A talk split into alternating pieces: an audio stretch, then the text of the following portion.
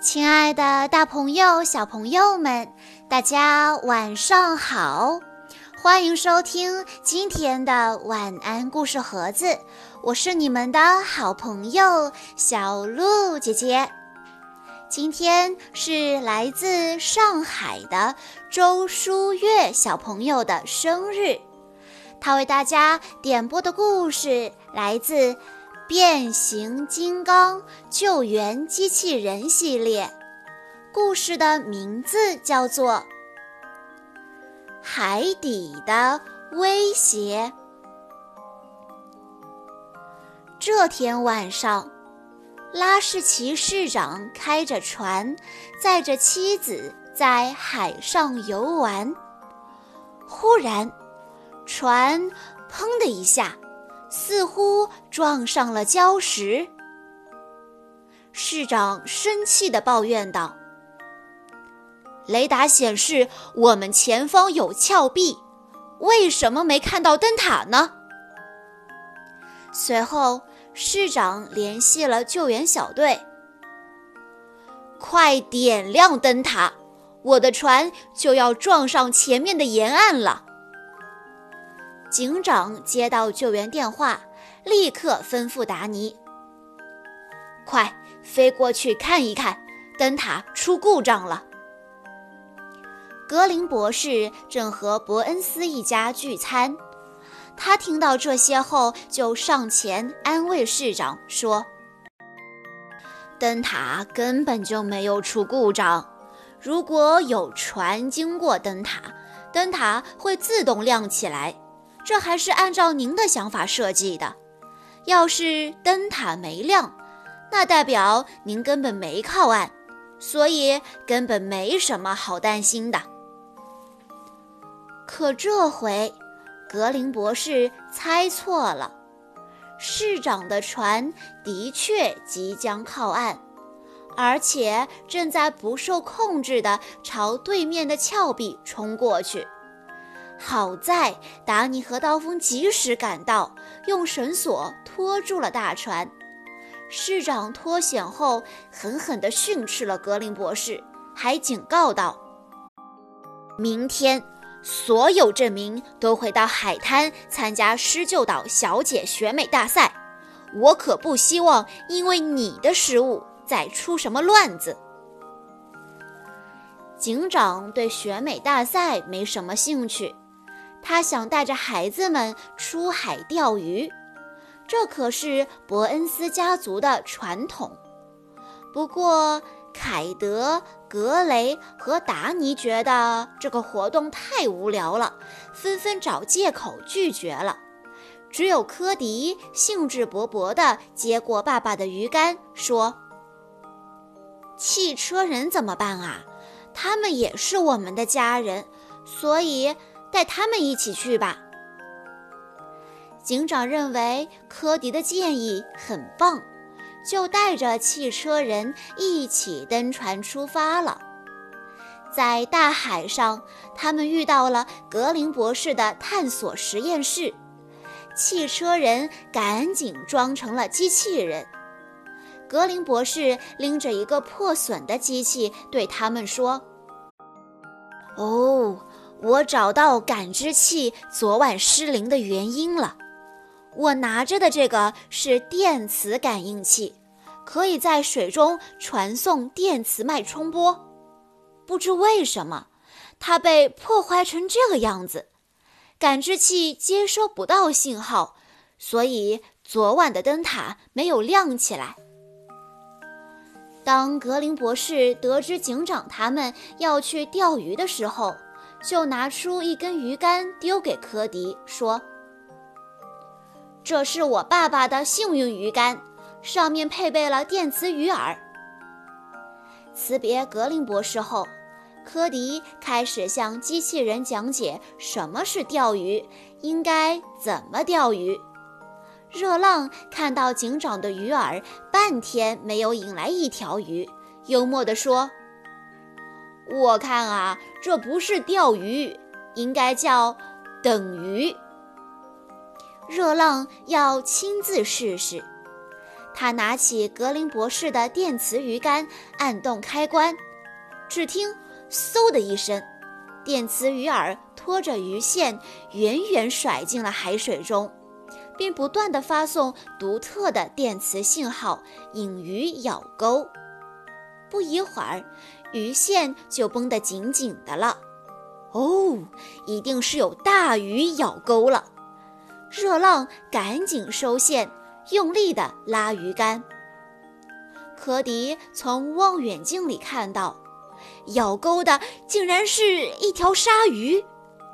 只见它毫不畏惧地冲向轮船，一下子就把热浪撞进了海里。热浪也很厉害，他上前抓住鲨鱼鳍，挥起拳头又捶又打。可这条鲨鱼根本不怕疼。它毁掉了坠入海中的电磁鱼竿，又拖着热浪横冲直撞，直到彻底摆脱热浪以后才游走了。它真是头野兽，长着激光眼睛、金属皮肤。热浪回到船上，向大家描述自己看到的敌人。科迪说。鲨鱼应该没长这些东西。想到热浪在水里乱扑腾的样子，他又补充道：“我应该教你们游泳的。”热浪看到的鲨鱼应该是什么人造的东西？至于游泳嘛，下次再说吧。我们得去找博士。海滩上。市长正握着话筒向大家介绍着：“大家好，这是狮鹫岛上有史以来最棒的泳装选美大赛。”市长正说着呢，不料刚刚还在欢呼的人们却一脸惊恐地看着大海。天哪，鲨鱼游过来了！快逃啊！人们吓得四处奔逃，哪儿还顾得上看什么比赛？格林，我命令过你，一定要修好电磁感应器。看看吧，来了一条鲨鱼。市长拿起电话，冲格林博士吼起来。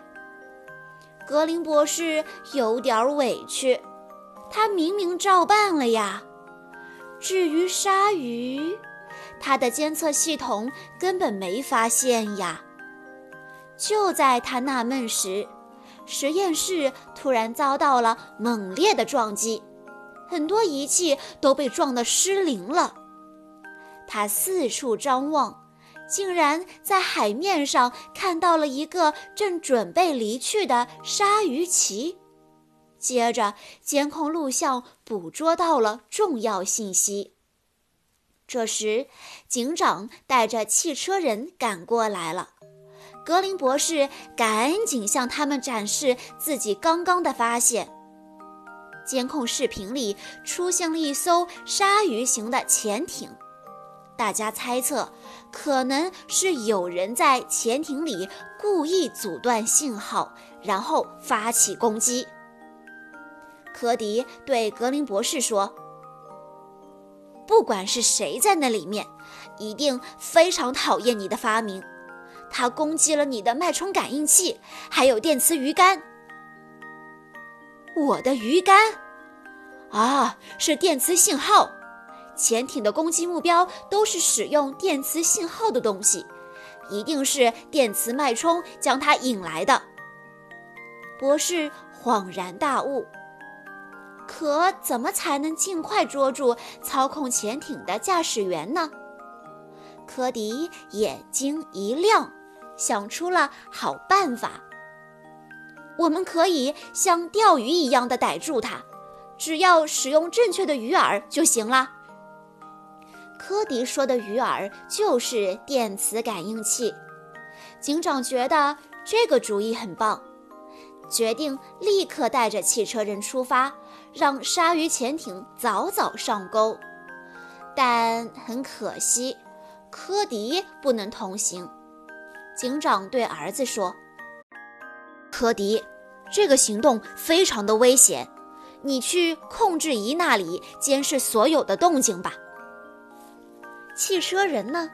他们暂时什么也做不了，只能待在船上等着鲨鱼潜艇上钩。追踪问道：“警长，发现潜艇之后要怎么抓住它呢？”把它引到那边的小湾里去，然后把它关在里面。警长话音刚落，鲨鱼潜艇就出现了。鲨鱼潜艇就像一只凶猛的野兽，在电磁信号的吸引下，对警长的轮船紧追不舍。眼看他就要被引到小湾里了，谁知他突然转头朝另一边冲了过去。原来他发现了一个更好的目标，那是一艘大渡轮。巨石问道。他为什么会瞄准那艘渡轮呢？警长解释说，渡轮的操控室也会发出电磁信号，就在船体底部。接着，他赶紧呼叫渡轮的船长，大声说：“肖船长，撞击即将到来，建议你们马上回避。”肖船长接到提示，立刻拉动操纵杆。渡轮惊险地度过了一次撞击，鲨鱼潜艇再次调整方向，朝渡轮冲了过去。潜艇速度太快，渡轮来不及掉头，我们得想办法救人。刀锋，刀锋听到警长的命令，立刻变成了直升机。警长登上直升机，叮嘱热浪一定要有耐心。得先想办法救出乘客，再考虑如何让鲨鱼潜艇停下来。热浪焦躁地说：“哦，我真的快没有耐心了，我得去追那艘潜艇。”追踪提醒伙伴：“如果你还有印象的话，我们的材质是没法在水里浮起来的。”我没打算浮起来，我要沉下去。说着，热浪便扑通一声跳下船，巨石和追踪也紧跟着跳了下去。另一边，渡轮被鲨鱼潜艇撞得摇摇晃晃的，幸好肖船长及时带着乘客逃上了救生艇。先救我的乘客，我要和我的船共进退。肖船长把救生艇上的绳索牢牢系在直升机的钩子上后，对警长大喊道：“警长拒绝了肖船长的要求，驾驶直升机吊起救生艇，救出了船长和他的乘客。”这时，三辆救援汽车正在海底急速行驶。他们发现鲨鱼潜艇在头顶游过时，就立刻变成汽车人扑了上去。你一拳，我一掌，对潜艇展开了攻击。终于，鲨鱼潜艇的发动机被砸毁了，拖着汽车人浮出了海面。汽车人不会游泳，趴在鲨鱼潜艇上不知所措。科迪在望远镜里看到他们后，通过对讲机对他们说：“该上游泳课了，各位，抓紧了，朝着码头踢你们的腿，用力踢。”哎，这方法真管用！汽车人开始在海里游了起来。码头上，凯德。格雷和达尼拿着鱼竿赶了过来。原来他们因为没参加警长组织的钓鱼活动而感到有些愧疚，所以他们准备来迎接警长和科迪回家。达尼看到汽车人推着一艘鲨鱼潜艇游了过来，不由得后悔起来。啊，看来我们错过了最有趣的一次钓鱼之旅。警长驾驶着直升机，冲着鲨鱼潜艇喊道：“潜艇的驾驶员，请注意，我是施救警局的伯恩斯警长，我命令你举起双手，慢慢出来。”他见没人回应，就抓着绳索滑到潜艇上，并用钩子勾住潜艇舱门盖上的方向盘，准备亲自把驾驶员抓出来。谁知，舱盖啪的一下被拉开后，潜艇的警报灯闪了起来，接着里面的机器系统发出警告：“船舱被侵入，自爆程序启动。”达尼还不明白发生了什么事，忙问警长：“需要帮忙吗？”警长严厉地说：“需要，我需要你们全部离开这里。”我知道他可能会生气，不过格雷很少见爸爸这么严厉。还以为是因为他们没参加钓鱼活动，才惹得爸爸大发雷霆呢。警长见大家搞不清状况，又一次严厉地吼了起来：“潜艇快爆炸了，快到安全的地方去！”空中传来了刀锋的声音：“我要把这破锈桶扔到两千尺深的海底去！”不，刀锋，这太危险了。达尼担心极了，劝刀锋打消念头。刀锋自信地回答：“别担心，祝我一路顺风吧。”刀锋用绳索拖着鲨鱼潜艇朝远处飞去，潜艇剧烈地抖动着，马上就要爆炸了。刀锋想立刻丢掉潜艇。却发现钩子被牢牢卡住了，根本松不开。在这危急时刻，由于潜艇自身重量过大，连着刀锋钩子的舱门盖被拉断了。扑通，轰隆，潜艇重重地摔进了海里，接着自动引爆，炸成了碎片。码头上的救援小队看着海面上熊熊的火光和滚滚的浓烟，却不见刀锋的踪影，都十分担心。不一会儿，烟尘中传来了刀锋的欢呼声：“谢天谢地，他安然无恙。”科迪好奇地问警长：“到底是谁在操控鲨鱼潜艇呢，老爸？”他的心里有点不安。警长一边说：“这一定是自动控制。”一边带着救援小队离开了码头。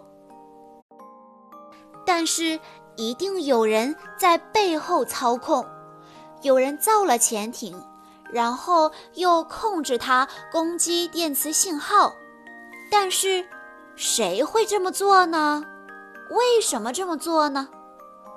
科迪觉得事情没有爸爸想的那么简单，他陷入了沉思。小朋友们，你们想知道幕后黑手究竟是谁吗？好啦，以上就是今天的全部故事内容了。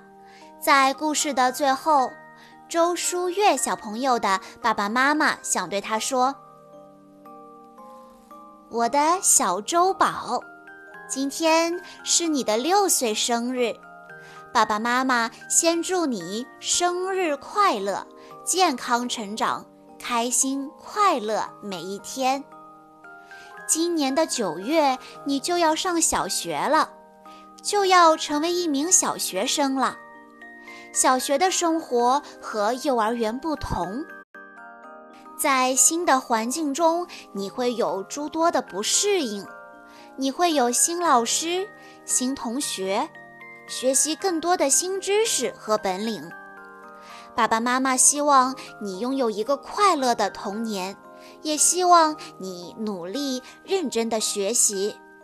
愿你像一条快乐的小鱼，在浩瀚的学海里畅快地遨游。最后，爸爸妈妈还是要说：“我们永远爱你。”小鹿姐姐在这里也要祝周书月小朋友生日快乐。好啦，今天的故事到这里就结束了，感谢大家的收听。更多好听的故事，欢迎大家关注微信公众账号“晚安故事盒子”，在公众号回复。变形金刚这四个字就可以收到小鹿姐姐讲过的这个系列里的其他故事喽。我们下一期再见啦！